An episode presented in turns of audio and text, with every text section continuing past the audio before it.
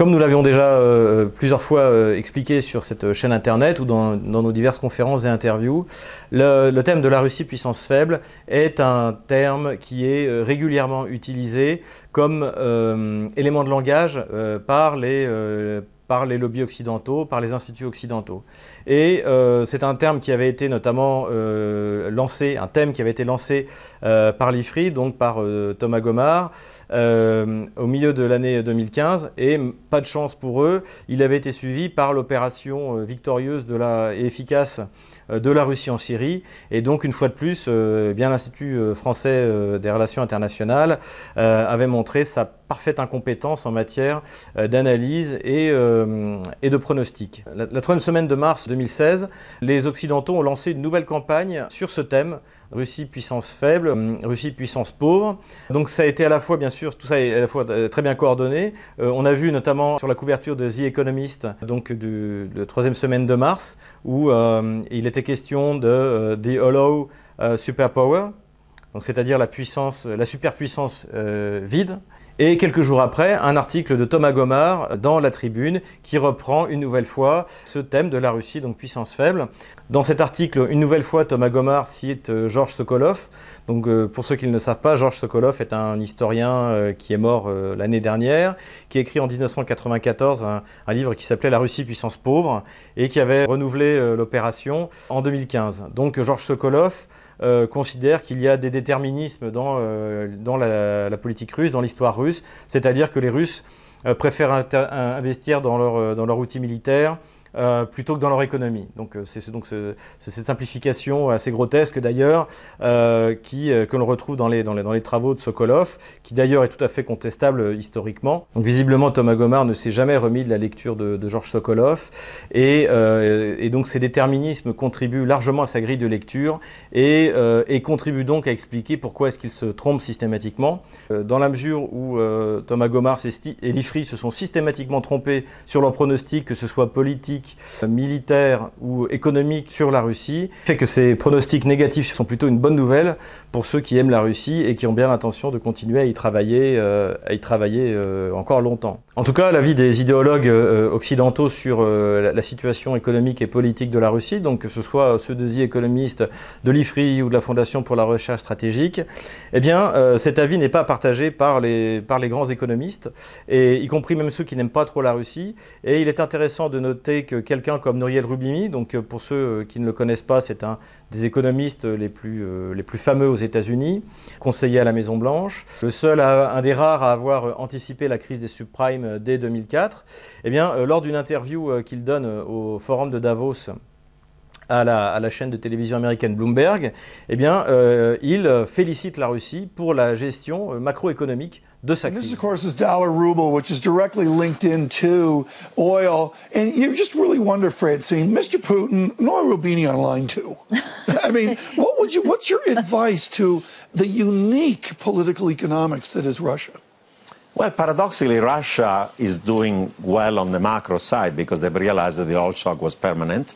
They've reduced their budget deficit. They've gone from a trade deficit to a trade surplus. That they've adjusted the currency. That helps them on the export side. So they're prepared for oil prices being lower. Think about Saudi Arabia, was pretended this shock is only transitory rather than permanent. They've been financing completely by running large current account deficits and large fiscal deficits is not justifiable. So, yeah, the fall in oil prices right now is hurting further the oh. ruble and it's going to go lower, but eventually it's going to go higher the oil price. And I would say from a macro point of view, actually, Russia is okay. It's running a large... J'ajouterais que la critique de la situation économique de la Russie par les médias français ou euh, les idéologues comme, euh, comme Thomas Gomard, eh bien, repose aussi euh, sur un, un présupposé que la baisse de la monnaie est une mauvaise chose pour l'économie russe.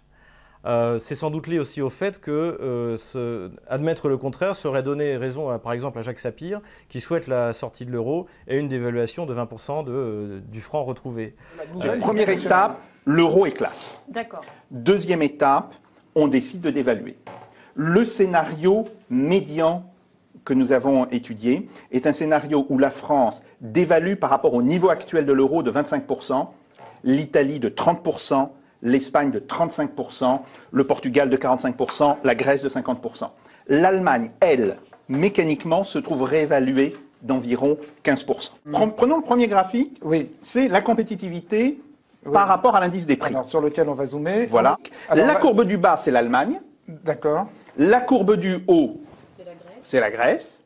Et la courbe du bas, c'est l'Allemagne. On n'est pas habitué à ce que l'Allemagne soit en bas. Normalement, elle est plutôt en haut. si, on en finit avec l'euro, tous les pays du Sud sont gagnants. Oui. Mais sont gagnants sur le plan de la compétitivité. Ils sont gagnants, évidemment, d'un point de vue de compétitivité. Ils sont gagnants d'un point de vue de croissance.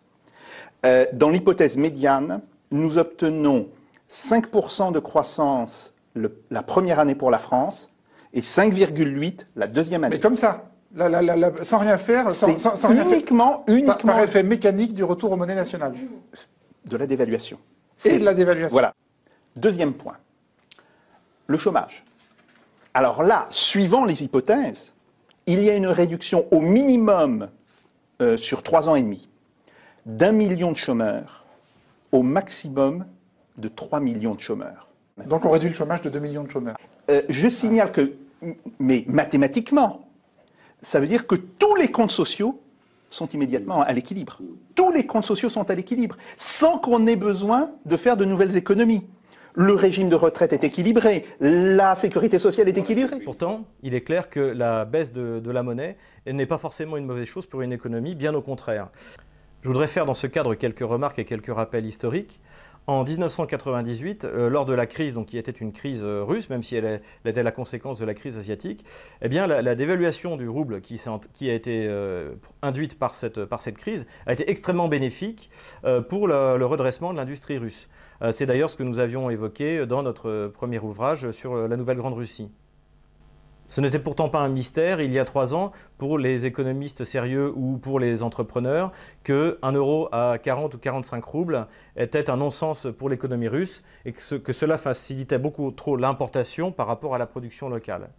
Eh bien aujourd'hui, en fait, nous l'avons déjà évoqué dans, une de nos vidéos, notamment dans le domaine agricole, euh, l'effet de la baisse du rouble, plus euh, des sanctions et contre-sanctions, euh, donc de l'Union européenne et de la Russie, eh bien en fait, est extrêmement bénéfique pour des tas de domaines.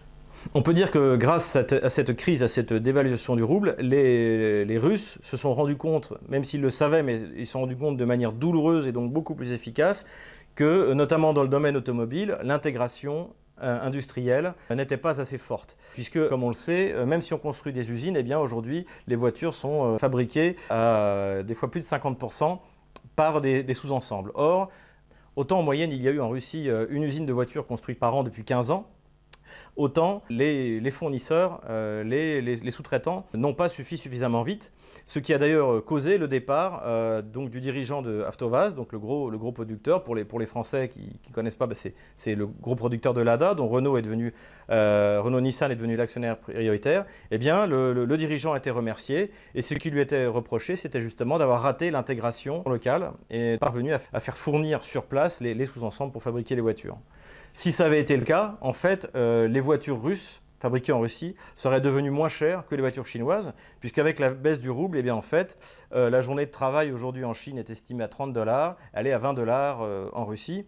Sachant que pour la population, bien sûr, ça peut poser un problème d'inflation, mais qui peut être largement combattu justement par une augmentation de la production. Et c'est d'ailleurs ce qui se passe, puisque, euh, bien contrairement à la Chine, la Russie est totalement autosuffisante en matière énergétique, en matière d'essence, en matière euh, alimentaire. Donc effectivement, la Russie traverse une situation extrêmement difficile, mais c'est peut-être le, coup de fouet qui lui manquait pour achever ce processus de réforme qui, même s'il est lent et, c'est incontestable, eh bien, a toujours été, s'est toujours prolongé depuis l'arrivée de Vladimir Poutine au pouvoir.